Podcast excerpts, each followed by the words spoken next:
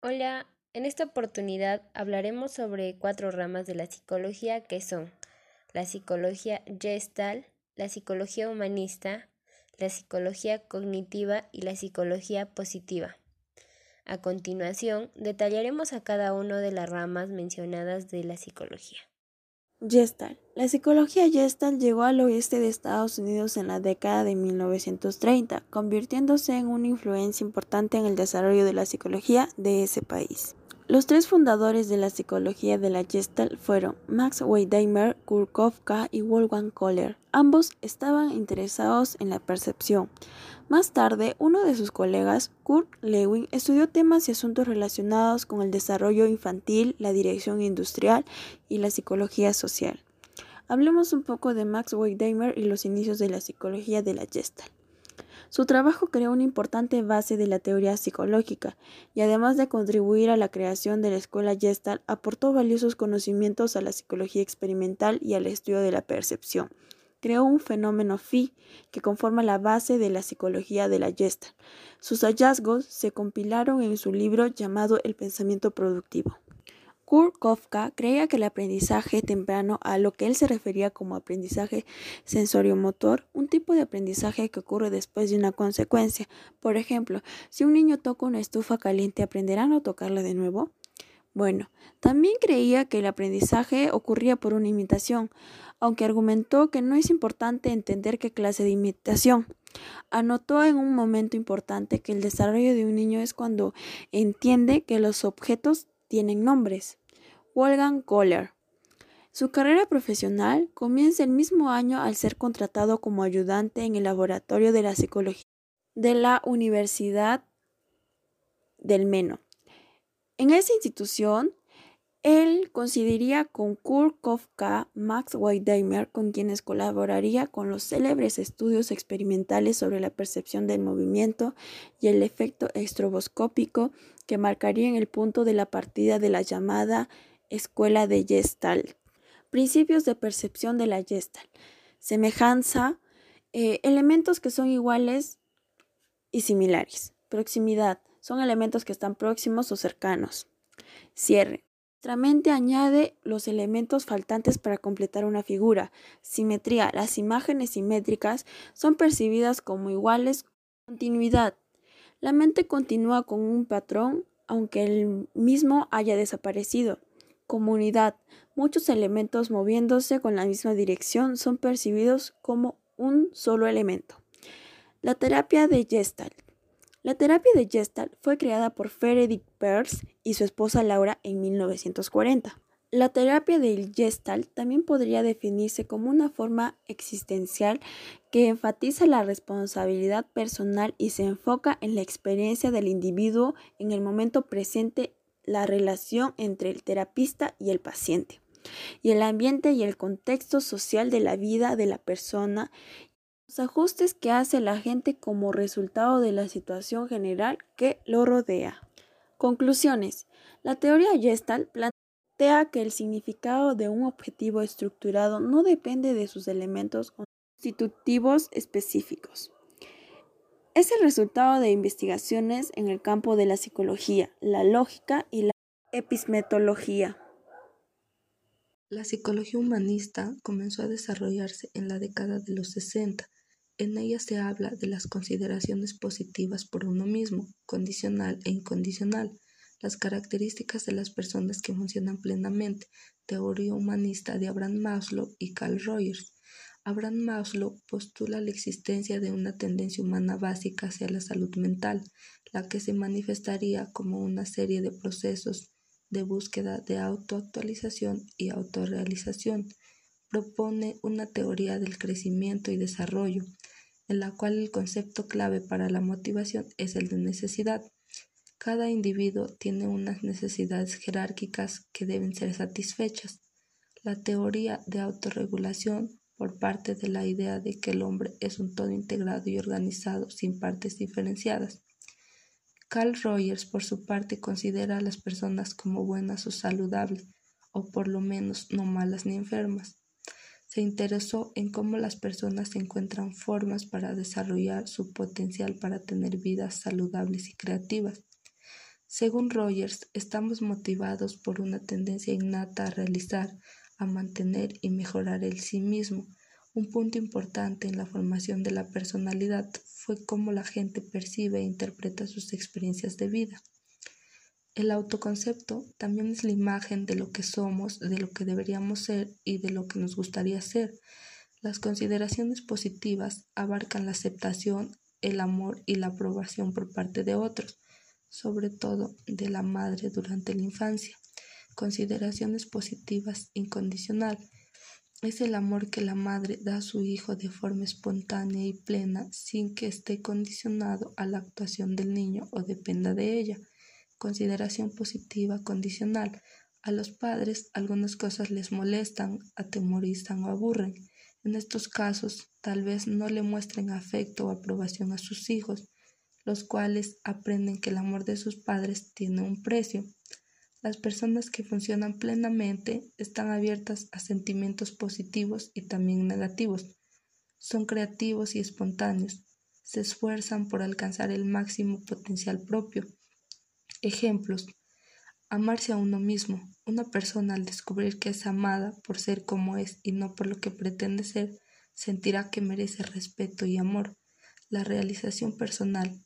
Cuando las personas se sienten satisfechas con la vida que tienen y llegan a alcanzar la felicidad.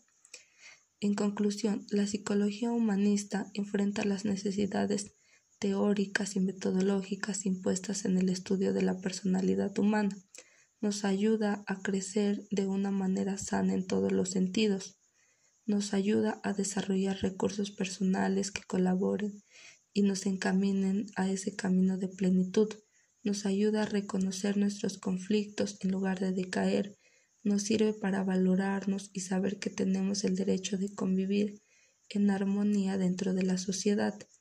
Actualmente, los aportes del humanismo han trascendido tanto en la Declaración de los derechos humanos como los marcos regulatorios que protegen a las personas en posiciones vulnerables. La psicología cognitiva surgió como corriente psicológica entre los años 1950 y 1960 como reacción al conductismo. La principal discrepancia con este es el acercamiento a la llamada cuestión de la caja negra. La psicología cognitiva surge como alternativa a la concepción conductista de la mente como caja negra inaccesible.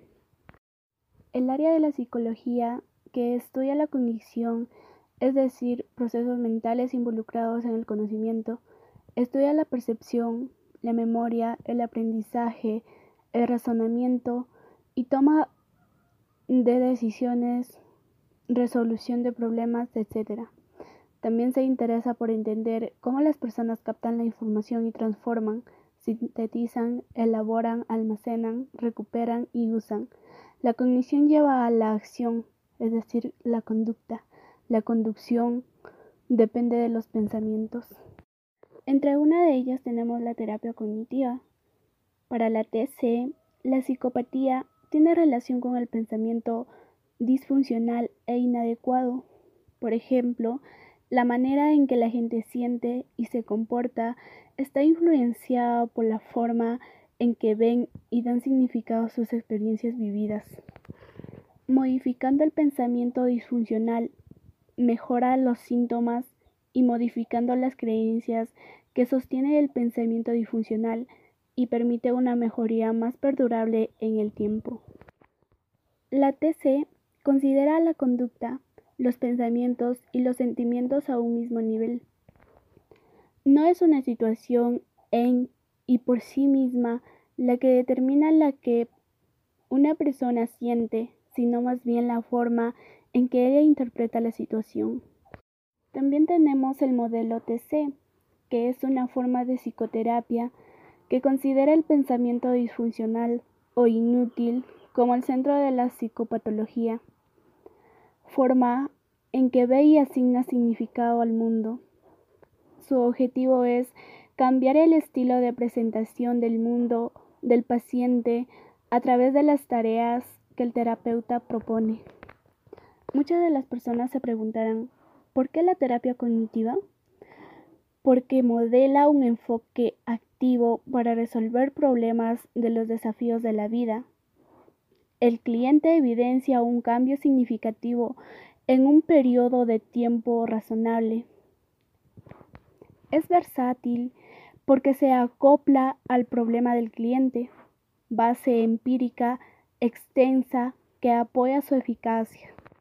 Por último tenemos las metas de la TC, las que son asegurar que el cliente entienda la relación entre su pensamiento, conducta y emoción, ayudar al cliente a adquirir herramientas para identificar, evaluar y modificar pensamientos y creencias inútiles y ayudar al cliente a aumentar su bienestar. Pero también nos permite mantener una fuerte relación terapéutica a través de calidez, empatía y respeto. Me despido diciendo una frase. No nos afecta lo que nos sucede, sino lo que nos decimos acerca de lo que nos sucede. La psicología positiva surgió hace algo más de 10 años por la iniciativa de Martin Seligman junto con otros renombrados psicólogos norteamericanos. El motivo fundamental de su creación fue fomentar el interés de académicos e investigadores sobre un área muy desatendida hasta ese momento, el estudio de los aspectos psicológicos positivos del ser humano. A partir de entonces, y tras realizar un importante esfuerzo para reunir la investigación previa realizada, han sido muchos los investigadores que han comenzado a estudiar aspectos como la resiliencia, la satisfacción vital o la capacidad. ¿Qué es la psicología positiva? Es la rama de la psicología que se dedica al estudio científico al funcionamiento óptimo de las personas. Aporta una visión más completa del ser humano contemplando tanto las emociones negativas como las positivas, con el fin de vivir una vida más plena, más comprometida sin perder de vista a las, personas como individuo único e irrepetible. ¿Qué no es la psicología positiva? No es autoayuda no aparece como la solución para todos los problemas que presenta o puede presentar el ser humano. No es una alternativa a la psicología, parte de los mismos esquemas que la psicología, pero es complementaria a ella y no alternativa. ¿Cuáles temas estudia? Psicología positiva, aproximaciones. Basada en el ser. Humildad, búsqueda del ser único. Biológicas. Sustrados biológicos del soporte social, neuropsicología y afecto positivo. Interpersonales. Empatía, amor, gratitud, compasión, altruismo. Cognitivas. Creatividad, optimismo, teoría de la esperanza, solución de problemas, búsqueda de metas, sabiduría. Enfocadas en emoción, bienestar, resiliencia, concepto de flujo, emociones positivas, autoestima, inteligencia emocional. Centradas en estrategias de afrontamiento. Humor, respuesta positiva a la pérdida, búsqueda del significado de la vida, meditación. Ejemplos de la psicología positiva. Las personas sumamente felices tienen buenas relaciones con los demás. Las emociones positivas predicen una mejor salud y longevidad y se correlacionan especialmente con la salud cardiovascular. Los individuos que usan sus fortalezas en el trabajo disfrutan más lo que hacen y son más felices. La gente que expresa frecuentemente gratitud tiene mejor salud, más optimismo, bienestar, ayuda más a otros y avanza más para conseguir sus metas. El bienestar integral se compone de cinco elementos, laboral, social, físico, financiero y comunitario. De todos, el que resulta el mayor peso para conseguir el bienestar integral es el encontrarse satisfecho con el trabajo. Las personas que observan a otras hacer buenas obras experimentan una emoción llamada elevación y esto las motiva a realizar buenas obras en ellos mismos. Conclusión. La psicología positiva es una rama de la psicología y por lo tanto es una ciencia cuyas conclusiones están basadas en estudios e investigaciones realizadas por psicólogos y no defienden que haya que pensar en positivo en todo momento ni negar la realidad, es potenciar lo mejor que el individuo ya tiene.